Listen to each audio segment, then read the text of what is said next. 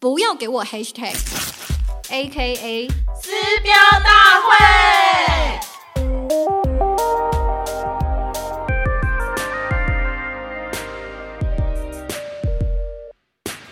Hello，大家好，欢迎来到不要给我 hashtag A K A 撕标大会，我是 Bill A K A 东区社畜 A K A 标签拥抱者。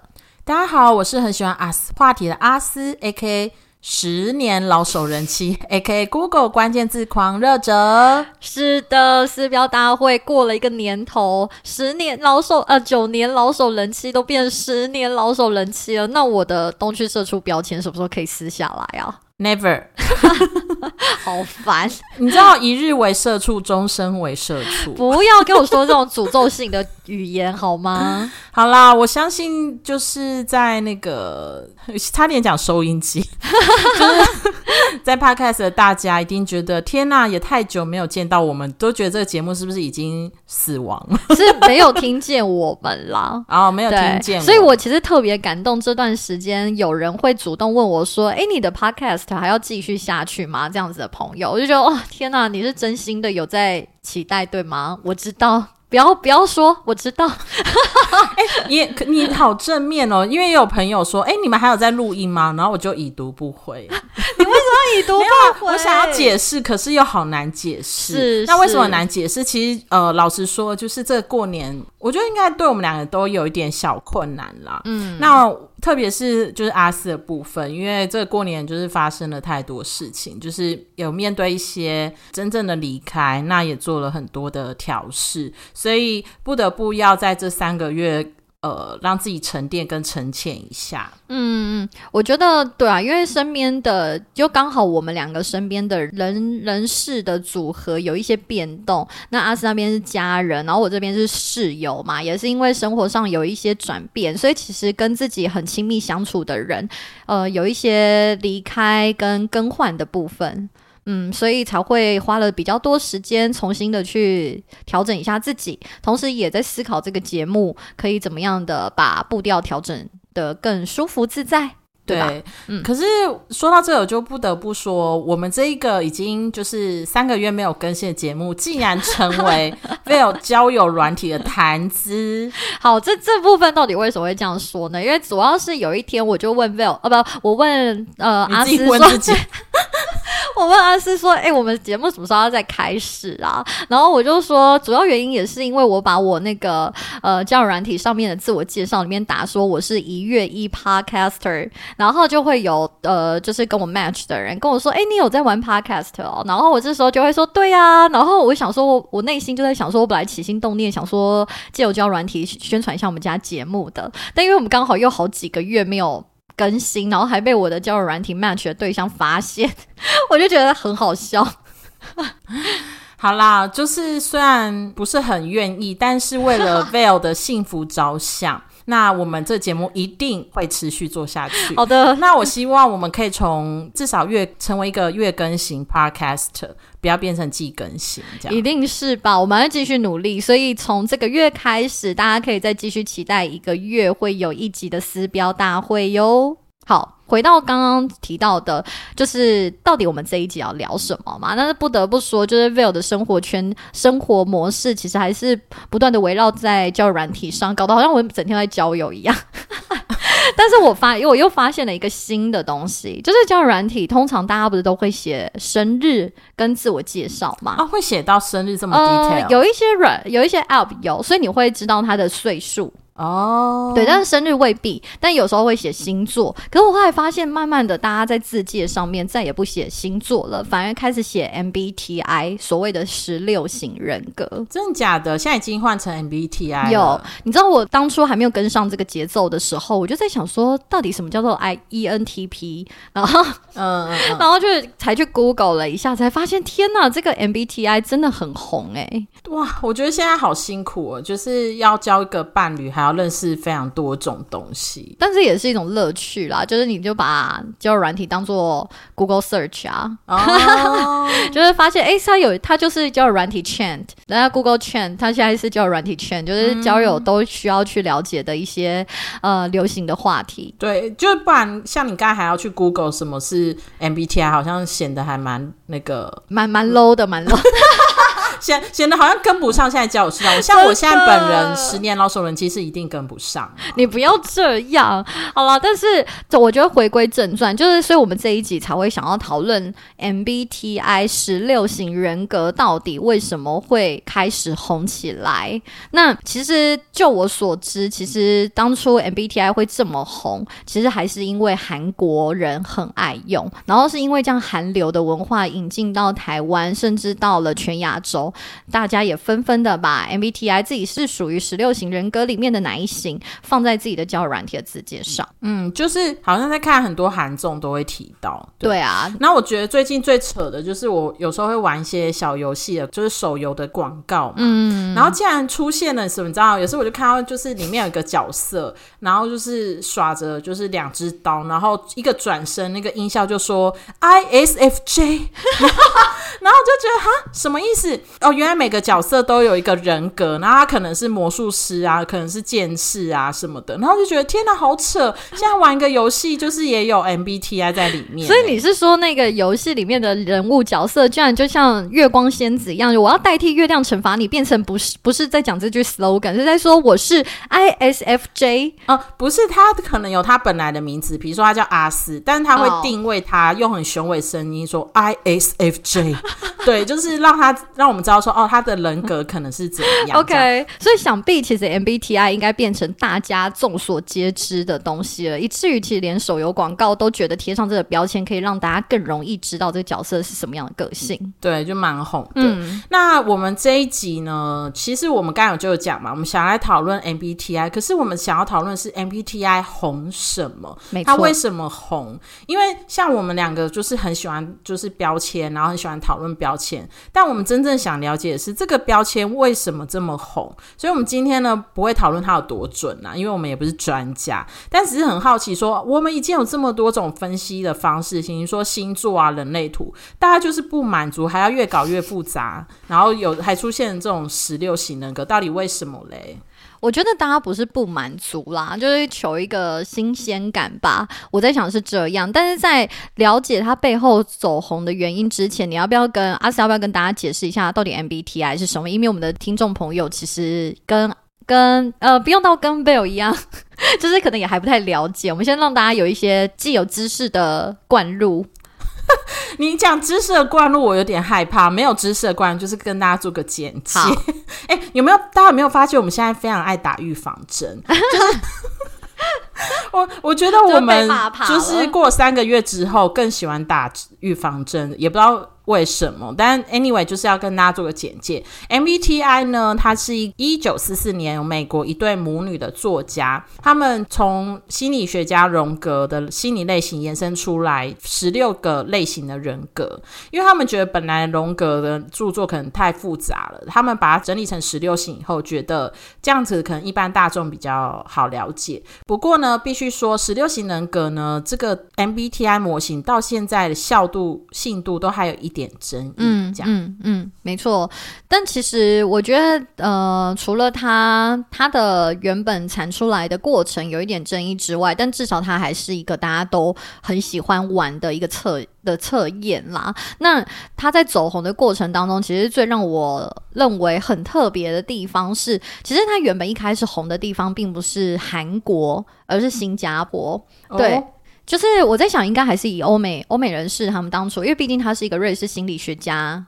的一对母女作家做出来的心理测验嘛，所以可能欧洲可能是最先接触他的人。可是说实在的，真的让他发扬光大的是韩国人。那我们呃，大家如果有看过胃酸人这个 YouTuber 的话，他其实有用一集来好好介绍 MBTI 在韩国到底为什么会红成这样。那其中我觉得最有趣的地方，大家可以再回头看那影片。那同时我这边摘录几个重点，就是他在用 Google Search，就是 Google Trend，就是我们通常。在 Google 搜寻的时候，都会跳出一些热门的关键字。然后发现他在打 MBTI 的时候啊，每一年出现的 Google 关键字的问题都不一样。怎么说呢？像二零一七年可能 MBTI 的时候还没有很红，然后大家可能还不知道它是什么，所以当胃酸人在打 MBTI 的时候，大家都在搜寻 MBTI 是什么，MBTI 的意义，MBTI 是什么意思？对，类似这样的东西。但是在过了一年之后，慢慢的发现 MBTI 找工作。或是 MBTI 的工作工作需求，或工作要找什么样的 MBTI 人，就开始有人把 MBTI 的测验结果运用在找工作伙伴或找工作下属。那再过一年呢，就开始大家可能也因为非常了解 MBTI 每十六型人格每一个人格的特质了，所以开始会出现说什么呃一些贴标签的举动，例如他就说 INTP 的人就是比较避暑，然后 ENFJ 就会变成。什么世界？这个世界最适合存活的霸主，类似这样子的东西，然后去帮大家呃贴上十六型人格的标签。但在贴标签的同时，你可能有它的优点，也有缺点，因为可能就会变成大家拿拿你的呃 MBTI 的结果去帮你贴上一些莫须有的标签。这在大概在二零一九，就是可能二零二零的下半年，就是拿来去定义大家的方式，对，然后反而不去观察或者是去了解身边的人是真正的模样是什么。那你一直到二零二零开始才有 MBTI 的爱情测验，也就是说，大家开始把 MBTI 从工作应用到了爱情上面，就有一些择偶的方式。所以延伸之下，我在想，交友软体开始有自己的 MBTI 的结果是什么？就是可。从二零二零开始产生出这样子的一个行为模式，然后再过了二十二零二一，就是过了一年之后，这个 MBTI 就变成是我丢给我的朋友做，然后我的朋友会怎么做出我是什么样的 MBTI 的人格，然后我在看到这一幕的时候，这一格的时候，我想说：天哪，这岂不就是我做过的事吗？什么事情？就是把 MBTI 交丢给朋友。然后请朋友就是心里想着 Will 到底是什么样的人，然后做出那个 MBTI 的测验，然后结果真的有一些很有趣的发现，这待会之后会分享。哦，所以他就是从企业，然后其实大家都可能这样啦，就是。爱情跟朋友都很重要，都会想知道说大家 MBTI 跟大家人格彼此合不合这样子。嗯嗯嗯，就是从工作到爱情这样，然后甚至就是拿来跟身边的人讨论。嗯，我也有看到魏酸那篇文章，那他讲说真正爆红，其实我我觉得应该蛮多那个听众也知道，就是二零二二年就是在韩国的网络综艺节目叫 MBTI Insight，就是这个节目有点爆红，因为他们就是把所有的参加者。依照他的人格分成十六个房间，然后就看大家彼此互动什么的。那就是这个潮流，也就是烧到全亚洲嘛。所以在台湾的话，这个搜寻声量也就慢慢增加。是对，是。那其实讲到这个 MBTI 啊，一直在讲十六十六是怎么出来的。就是刚才说到的 Maya Bridges 这个母女作家呢，他们把荣格的吸引类型当做基础，然后把人的性格分了四个维度。哪四个维度呢？就是能量来源、感知偏好、判断偏好跟认知态度是。那每一个维度都会有两个互斥的取向，就是天平的两端。那能量来源的话有外向跟内向，感知的话有实感跟直觉，判断的话有思考型还是情感型。那认知的话有判断型跟感知型。嗯，那就是组合起来就是十六型人格。对，四乘四的一个结果。对。不过这边其实呃，大家可能光用听，因为他可能有翻译有问题，大家很难去。理解什么实感型跟直觉型，建议大家可以去 Google。但其实 v i l 特别有感觉，真的是能量来源这一个象限，因为它其实就是把人一分为二嘛，就外向型跟内向型。但其实 v i l 这一生一直不断的在思考自己是属于外向的人还是内向的人。然后当他当我接触到这个测验的时候，他去解释所谓的外向跟内向，其实是在于你的充电来源到底是透过跟人交流，还是自己在私底。底下就是看书啊，听音乐才会有充电的感觉。我就慢慢的浮现出我真正的答案是什么？是什么？我我后来就是，虽然我一直跟别人说我其实是一个很内向的人，对，就是就是阿斯应该也非常清楚，就是说什么小时候超闭锁，还有一点自闭症的倾向之类的。不要，请不要乱用。OK，Sorry，但是我就内心都深信不疑，自己其实是一个内向的人，但我的身边的朋友都觉得我外向到不行，根本就是一个花蝴蝶来着。怎么？你要你要补充什么吗？你刚才倒吸一口气，什么意思？没有，我的意思是说，你真的很外向，因为你非常爱搭讪路人呐。你要怎么解释？你是你爱搭讪路人又是内向的？Anyway，其他我都不解释。但我觉得就能量来源来解释这件事，就是我确实觉得我在跟人接触、跟交流，还有聊天的过程当中，真的有充电的感觉。尤其是就是话题很投机，然后呃频率很相同的人的时候，我特别就会有一种自己又回血的感觉。嗯，对。所以如果要用这样子的定义来解来来思考，我到底是外向型还是内向型？好，我在这边跟大家承认我是外向型。什么意思？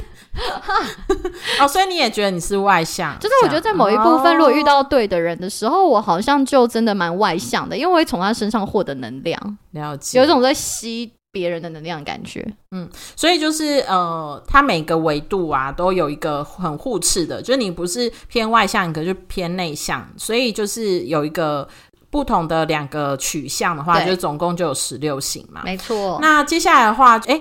我们已经知道 MBTI 基本上是什么，可是我们还没有解释到底为什么它会红啊？因为不是已经有很多基本的东西，像星座也很红啊，它为什么 MBTI 会跑出来？嗯嗯嗯嗯，我觉得到最后，因为这还就是 MBTI 到底为什么会红？大家刚刚大概知道 MBTI 是什么之后，心中会有答案吗？但其实，在 v i l 心中，我觉得就是一种新鲜感。嗯，第一个我觉得一定是新鲜感，因为说哇，天啊，有新，就像是有一个新的测验，然后让你有机会知道自己是属于哪样子的人，就会忍不住很想做。嗯，对，就是我觉得大家永远不满足既有的标签。我已经知道星座，可是诶，人类图跑出来，我就想要知道说，诶，那人类图世界的我会是怎么样子？只要有新的东西，大家总是会想要再去尝试。基本上最简单来说，它就是一个新的东西。那第二个，我觉得是它有一个特色，还蛮讨喜的，就是它的像度。很好设计彼此的光谱，就是它两极设计嘛。你不是外向就是内向，那如果你是一的话，你就是外向；I 的话，你就是内向。那这两极设计就很赞啊！就是我一开。我如果知道你的英文的字，我就会知道你的个性是怎么样。那我就知道你跟我是相反还是相近的人。这一点在交友上或是爱情上，你就会觉得很好，好像很好使用这样。嗯，就他会很快速的知道你大概是什么样的人，对，是不是？对对对，尤其我觉得他是互动中最好。比如说，如果今天我是摩羯座，然后遇到一个天秤座的人，我说：“哎嗨，我是天秤摩羯。”我很难知道我们相反还是相同，嗯，对。但是我今天如果秀出我那四个字母的话，我就会知道哦，我们哪部分很像，哪部分不像，就使用起来两极设计真的赞。嗯，我觉得，我觉得主要也不能说我没有办法透过天秤座跟摩羯座知道我们之间的差异，只是因为它相对之下，它可以解释的空间很大。对，所以就没有办法像 MBTI 一样，就是一分为二，外向跟内向。我马上就比较 get 到，你可能会比较希望我安静一点，或者我比较聒噪一点，或者我比较吵闹一点。就是如果我可以快速的得知你是比较光属于光谱的哪一边，我可能相对应就可以用那样子的策略去跟你相处。但如果我今天知道摩羯座跟天秤座，因为摩羯有太多不同的形容词在他身上，天平也是，所以相较之下就没有办法很快速的厘清或者是拟定出一个跟这一个人要怎么相处的策略。就是比较直觉啦，简单来说，嗯嗯嗯。然后另外的话，我觉得 MBTI 还有一个很棒的地方，就是它的数量。嗯，我觉得十六这件事情，就十六个人格这件事情，相较星座来说，它比星座多一点点嘛，多了四个，所以它其实有一种很丰富的感觉。你好像不会去撞撞山或撞形，然后就永远每一个人都好像是一个很独特的个体，但同时它又没有多到让你记不起来，因为有时候太多，你反而会觉得说，哦，就是每一个人都不一样。OK，对，因为像那个宫位就真的很专业，我就记不太清。对星座的宫位，没错没错，所以我觉得。十六这样子的一个组合，好像也是一个蛮神奇的数字。嗯嗯嗯嗯嗯。然后再来有一个蛮关键的点，就是我觉得它跟以往的各种算命啊什么最大差别，就是它结合心理测验。嗯，因为像。比如说，在讲星座，在讲人类图，都是生辰八字丢出来以后，就一切就跑出来了。是对，然后它没有任何你可以去呃反映你日常的想法，或是反映你内心的想法。嗯，所以它结合了心理测验，而且心理测验就是每个人真的。谁不爱心理测验？真的，心理测验就是流量密码，就是大家只要在 LINE 上面丢出“哎，做一下心理测验”，每一个人就开始截图自己的结果，然后开始各种讨论。那我觉得 MBTI 它其实就是有很多问题嘛，然后从透过这些问题，然后厘清你到底是属于十六型人格的哪一个人格。对，因为大家真的很喜欢做心理测验，就是不管谁丢一个什么，你就会觉得啊，好啦，三分钟、五分钟做一下。不过。不得不说，MBTI 真的是要做蛮久的，这一点也是 身为现代的我也是有点小小没耐心。但 anyway，就是呃，我觉得心理测验的话，大家就会觉得，哎，好像我可以参与其中，很有趣。这样是是是，就好像不是用我的生辰八字就定定案了，对不对？对啊。那我们在今天做节目之前啊，也稍微试做一下，我觉得还蛮有趣的。就是我觉得 MBTI 这个东西，就是你看它字面上定义，就那十六个定义，什么外向、内向等等的，对，你会。觉得哎哦，我可能是某一边，可是你实际做测验回答那个可能五六十题吧，有这么多？我觉得很多，我不知道到底几题。好像做十分钟结束嘞，十分钟也蛮久的。对啊，Anyway，就是可是你实际做测验之后，其实跟你本来想象中自己可能或或是想象中的朋友很不一样。对，因为像我就是做了以后，然后我就请 Will 猜，哎。他完全猜错每一个，我每个像度他都猜不一样。对我做，我结果是 E N F J，是，然后呃，他的翻译是写主人公型。哦天哪，我都不知道这个翻译。对啊，就是可能比较领导啊等等角色。是，那像 Bill 就猜我是 I S T P T P，就完全相反。这样我就觉得说，哎，我们是不是之间有什么误会？但是后来发觉，应该是他看字面上的定义会跟他实际的认为。实际上有去做测验的，我会不太一样。是我我印象非常深刻，因为我记得阿斯在问我说：“你猜我是哪一个人格的时候，我非常千真万确说你一定是 I。”我说其他的我都不肯定，但是我觉得 E 跟 I 就是内向跟外向之中，我觉得你一定是 I。但事实上他是 E。对啊，我其实蛮压抑，你竟然会觉得我是 I 耶？因为你知道，我就参与人生太多的时代了，所以 我不得不得不说，就是我后来去看一下 ENFJ 的各种就是说明嘛，然后也有看一些 YouTube 说的。对，那 ENFJ 呢，他这个角色，他其实是。在群体里面很亮眼的角色，他会去带领大家，他想要大家共好，去做一些对大家好的事。嗯，然后我就会觉得说，哎，这个解说其实有过有找到我过去人生的某种矛盾轮回。哦，怎么说？对，这个矛盾就是说，我也真的很喜欢在群体中就是担任嗯比较风光的角色嘛。对，我觉得你就是领袖人物，就是你会带领大家去玩一呃去做一些事情，然后你也不会害怕去做这。件事哦，真的吗？我不知道，但是我的确是会担任风云人物之类的。对，但是呢，哎，可是我我我真的我的 pattern 都这样哦。我觉得我国一很红，高一很红，大一很红，但是到了国三、高三跟大三的时候都弯一弯一弯弯一弯。就是我好像参与人群之后，因为我其实是蛮在意每个人的想法。那如果我得到一些比较负面，或是我觉得在这个人群当中。好像我会得到一些批评之后，我就会整个人走入黑暗。就是他那个，我看那个分析说，EFJ 如果发展不好的话，哦。就是会开始这些人群的能量反而变成负面能量，OK，然后会让你觉得啊，就是大家什么都做不好啊，叹气啊，然后就离开，然后你就想要淡出政治圈。因为我真的很明显感觉到阿斯有这个倾向，原因是因为其实我跟阿斯认识了十几年嘛，我在他大学时间就亲眼目睹了他从大一高光时刻引领引就是引领群雄，然后就做一些事情，然后到了大三跟大四之后就回到自己的小房间，回到自己的宿舍开始做自己呃自己的事，然后自己去谈一个大家都不太知道的恋爱。所以我就想说，天呐，怎么会有一个曾曾经风光一时的人，然后淡出政治圈，然后再也不过问世事，以至于就是那个那个震撼太强烈了，所以我才会觉得阿斯就是 I 啊，就是一个内向的人。他的一是因为时势所逼，我觉得反而是 I 是时势所逼。哎，OK，对，因为我觉得，我觉得我真的这个 pattern 很明显，就是我可能参与人群之后，那我就会突然不知道哪一天能量就突然掉下来了，然后我就会觉得。我就完全窝在自己的世界，可是我也非常可以融，就是窝在自己的小世界里面，我也没有觉得一定要再回到政坛。OK，是是是，但我们永远都欢迎你再回到政坛，好吗？对我有这个倾向，可是我过去觉得我非常矛盾，但我现在终于找到原因了，其实就是我太在意人了。OK，对，如果所以，我可能要就是找到一群跟我一样很有能量的人，或是怎么样，或是走出自己的心魔，然后就觉得，哎、这个结果好像比过去的一些摸不着边的心理测验，好像有多一点让我看到我某种矛盾，我觉得也蛮有趣的。OK 对，OK，是是是。那其实 Vill 这边啊，因为除了就是自己有做心理呃做 MBTI 之外，其实我就是在今年过生日的时候拿 MBTI 做了一个行为实验、生活实验。这是我其实也不是说实验，我只是纯粹好奇大家眼中的 Vill 到底长什么样子。这是你自己发起的吗？对啊，哇，就是好变态的人，想要考验所有的朋友，这个朋友怎么看我？哎、我不是用考验的心情在做这个行为实验哦，因为大家也会好奇我到底做了什么事。我其实只是在我生日的前几天，然后把 MBTI 的这个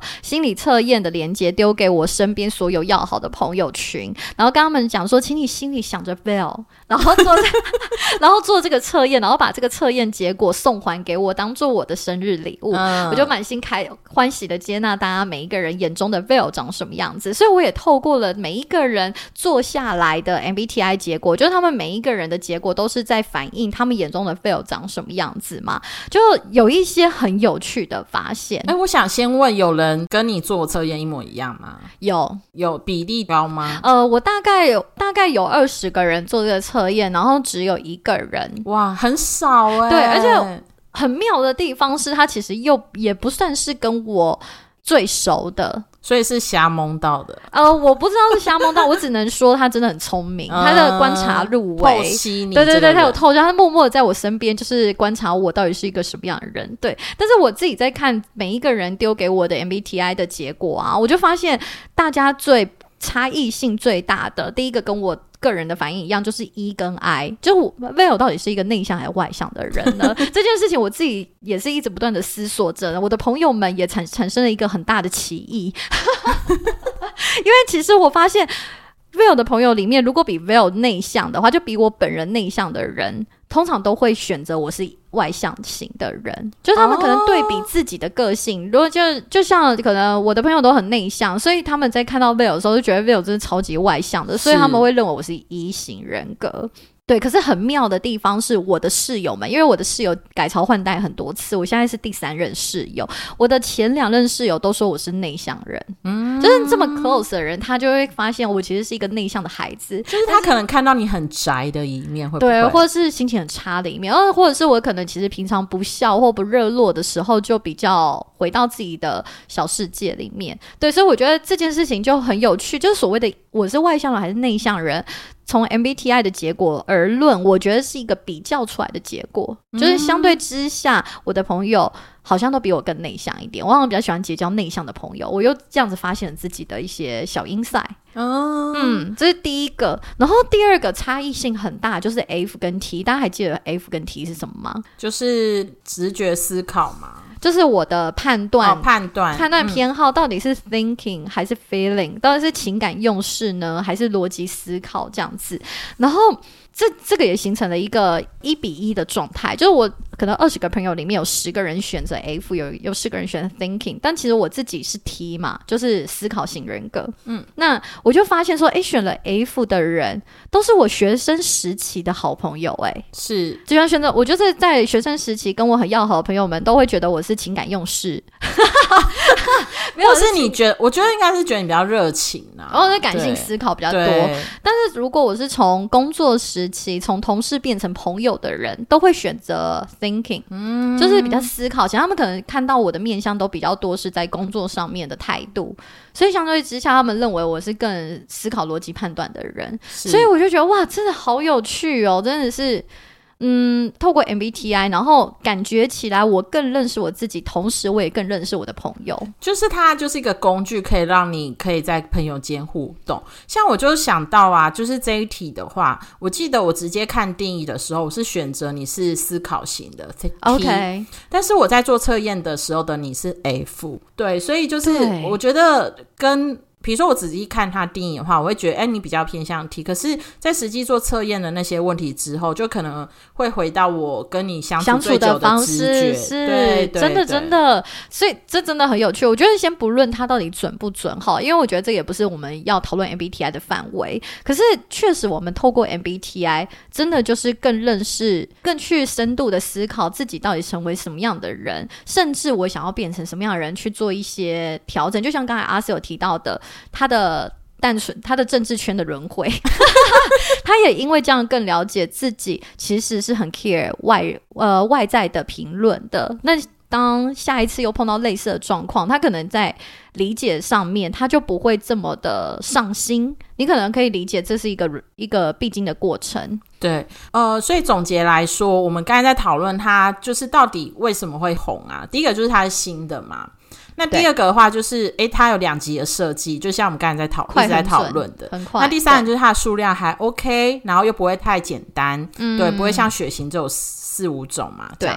那最后的话就是它结合心理测验，你看光是一个生日 MBTI 就可以带来你跟你朋友之间这么多乐趣，所以我觉得它才可以有这么多红的能量。对，真的真的，嗯，对啊。那我很好奇哦，就是我们一直有各种人格嘛，比如说你也号称人类图蒙古大师，然后或者是现到现在 MBTI，那我很好奇说，大家在找伴侣、朋友啊，或是同事、下属等等的话，对，你会选择跟你比较像同。类还是异类啊？我跟你说这个问题，我也是不断的思索着，因为一直以为觉得自己应该要找互补的人，跟自己越大歧义越好。可是我后来我越长越大，啊，就长到现在这样，不论是同事或者室友或者是朋友，我发现真正最后我相处起来非常自在的，都是跟我有类似倾向的，就是我们相对之下，我们的相似度很高哦。真的，你也知道。世界有时候孤单的很，需要另一个同类。没错，就 像对，就像燕姿说的，我觉得我好像相对之下更喜欢相似的人，可是这相似之中又不能完全相似，他可能七比三吧，就是他可能七成很跟我有很类似的特质，可是有三成是他会给我一些新鲜感，会有一种在扩充我世界之外的东西，我就特别喜欢这样子组合的人一起相处。我觉得会不会这跟年纪也有关？就是我们到这个稍微长一点以后，觉得有点累了，想要找一些跟自己比较。同个频率的人，不想不想花时间相处跟了解彼此，对，或者是对方一直跟你太相反，一直用那些能量冲击你，觉得很累，超烦的，而且还要努力的说服他，不说服他又要努力的，就是妥协。对，那我的话，我自己觉得在找伴侣或是以前曾经喜欢过的对象的话，我就是个人是比较喜欢异类的。你真的真的是超级，就是喜欢找互补。但虽然最后我我现在十年老手人气的那一位，跟我是算是比较相近的，但此前喜欢的都是超级异类，就是那个异类程度是跟。同学啊，朋友也都长得不一样，那种异类是真的超级不一样。就是你会觉得说，阿斯怎么会喜欢这样的人呢？所以我每次都会 amazing 他就是 crush 的对象。可是我就进一步问阿斯到底为什么，他就讲了一句话，让我也是。非常觉得震撼，因为他说太像的人他会产生竞争心。对这一点，我好像在哪一集节目有讲过啊？天才吗？还是应该是天才？就是什么我不喜欢帅哥或什么的。哎，其实但帅哥跟我也不能算是同类啦。但是我意思是说，我不喜欢就是跟我比较相近的人，也可能会多多少少在群体一开始想要当团体的焦点嘛。对，就例如跟你一样都是主人公。对，那我就会觉得说，哎，你好像有点抢到我的位置喽。那我可能就会 产生竞争心，我可能就会觉得，嗯，我一定哪里比他好，或哪里比较不好，就是可能开始处在一个 PK 模式，而不是交朋友模式。对，但如果是个异类，比如说，哎，我这么的想要当焦点，但他却躲在那个暗处，我就会特别想要去碰触他，然后想要去了解，跟他互补。对，然后就是觉得，哎，很有趣这样。OK，所以伴侣是这样，但朋友会不一样吗？哎，说真的，朋友啊。我觉得虽然我没有刻意就是说要教同类还异类，但我发觉就是真的跟我比较长时间是好朋友的人，其实他们在家庭背景养成上，其实我最后都发觉很像。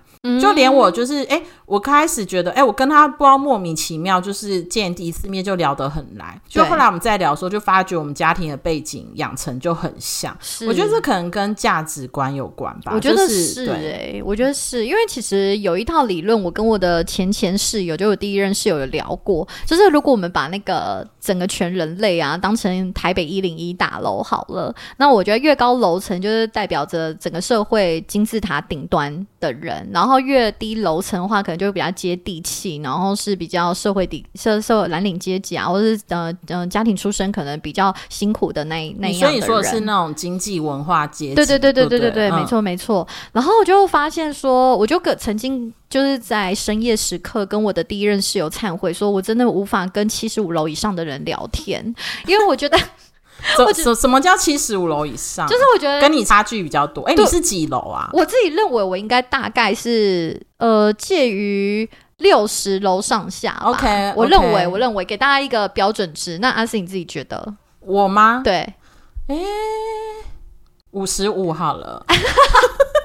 你这样突然问我，真的不知道我是几。对，我觉得我们就是我们的。台北一零一的楼层，就我们大概是邻居的概念，对，同一个楼层或者上下楼层这样子。但是因为我就在想说，我在跟虽然我和我在外人的形象上是很外向的，可是说真的，我认真思考过，我真的没有办法跟七十五楼以上的人好好聊天，或者我聊天过程当中，我总觉得有很多的不足跟聊不起来的地方。嗯，对。那我在想，这可能就跟刚才你提到的，呃，同类上面，其实家庭背景跟整个价值观。养成好像有一个很紧密的连接度，那当他已经超出了我本来生活呃家庭背景可以理解的范围的时候，相对之下我聊起天来，可能就没有办法有那么多的共鸣。那同时他也是对我也有同样的感觉。嗯，不过有些人他好像不管他在几楼，他其实。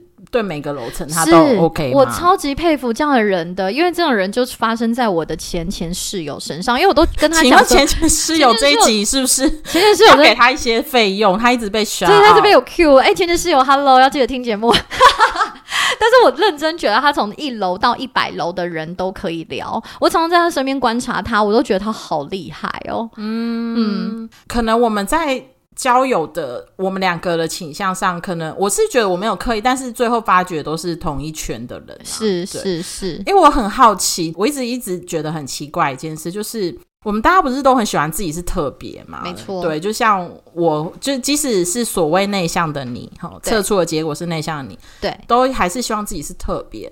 但我们为什么要一直又很喜欢这些人格类型？嗯，就是又每次出现以后就很想要去测验，然后想要被定义说啊，大概是自己是哪一型？懂？这不是很矛盾的一件事？我我自己觉得啦，我觉得就是因为我们太想要去展现自己的特别，然后去试着去证明，可是我们。没有办，我们常常就无法就是空中抓药，就是有一种不太知道自己特别在哪里，需要有一些标签或形容词贴在自己身上，才显得自己是一个独特的人。所以这些测验或是 MBTI，它刚好就是可以快很准的找到一些自己也很很认同的形容词放在自己身上。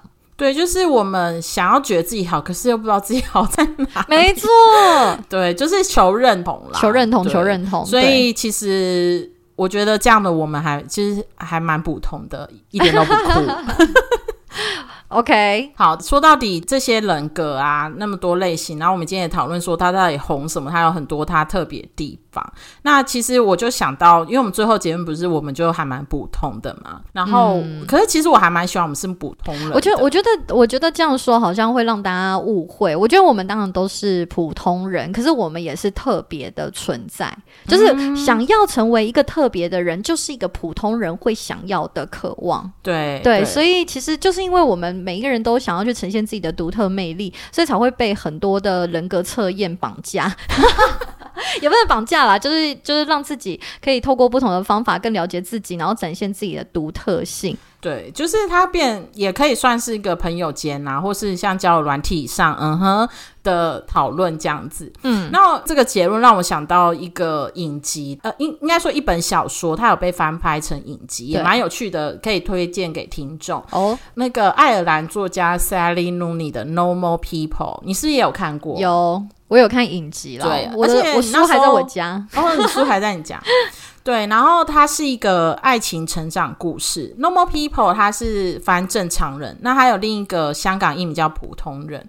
那很有趣的就是说，这个爱情长故事的男女主角基本上就是两个异类，对，对，一个是劳工阶级的，就是校队的就男队长，主角。男主角，男主角出身非常底层的蓝领阶级，他妈妈其实，在女主角的家里当帮佣，所以你可以想象，他虽然在校园里面很风光，是风云人物，还足球校队的队长，超级帅，身材超好，但是其实他他私底下的家庭背景其实让他很自卑的。但另一方面，就是女主角其实就是大家闺秀，有钱人家的千金，对，所以其实她家庭背景非常有钱，但是事底事实上，她在学校的时候却是一个孤僻女。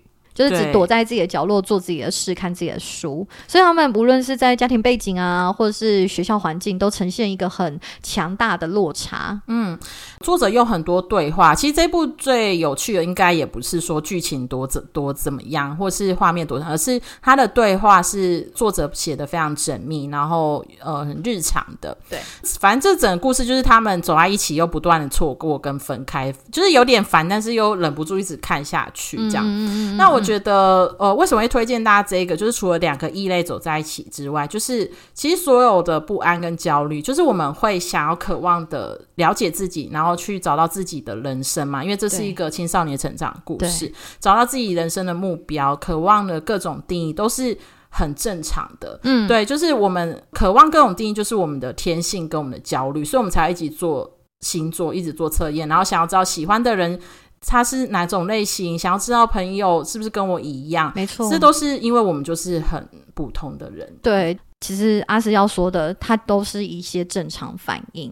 对啊，所以大家喜欢 MBTI 也很，我也不难理解啦。对，那最后就推荐大家这一个影集哦画面非常香艳刺激哦，所以只有大家可第一以去看。集啦，没有没有我觉得第一集第一集前面几集就特别美，特别美。对啊、我觉得说香艳有点太过分了，就到时候大家都抱持了一个香艳的角度去看。香艳的话，请看金鱼期好吗？OK OK，但是我觉得《Normal People》真的很值得大家去看一下，因为它就是一些很优微日常的成长故事，很美，可是却很深刻。嗯，好啦，那我们哇，隔三个月给大家一个就是很轻松愉快的话题，然后跟大家一起聊聊，就是 MBTI 到底红什么？对，对那如果大家喜欢我们的节目的话呢，就记得订阅。那如果想要对我们说一些话，或者是听完节目有一些小分享，想要跟我们讲的话，也欢迎上我们的 IG H A S H T A G 底线八八六，也就是 Hashtag 底线八八六，搜寻这个账号之后，就可以找到我们的 IG，然后欢迎留言给我们或私讯给我们都 OK 哦。对，就是让我们知道说大家还在这样。哎，最后我觉得我想要给大家一个 bonus，哎，什么？就是最近不是模仿 模仿泛红吗？那我来给大家一个声音表演好了。OK，这天呐，我觉得你这个见面，你这个这个回归力好棒哦。OK，第一集的时候不是就是那个模仿犯模仿犯是讲不好，模仿犯有挂那个 Auto Tune 嘛，对变声器。就是他打电话来，然后再跟是不是在跟全国媒全国的那个观众吧，就是他的记录影带到电视台，对然后他就是有对主角说一段话，对，嗯然后戴着很像赖清德的面具，这样。好，我来模仿一下哦。郭晓琪检察官，你不是很想抓到我吗？好，就这样。欢迎大家加入，哦不要给我 hashtag A K A 撕标大会。我是 Bill，我是阿斯，See you，我们下次见，拜拜。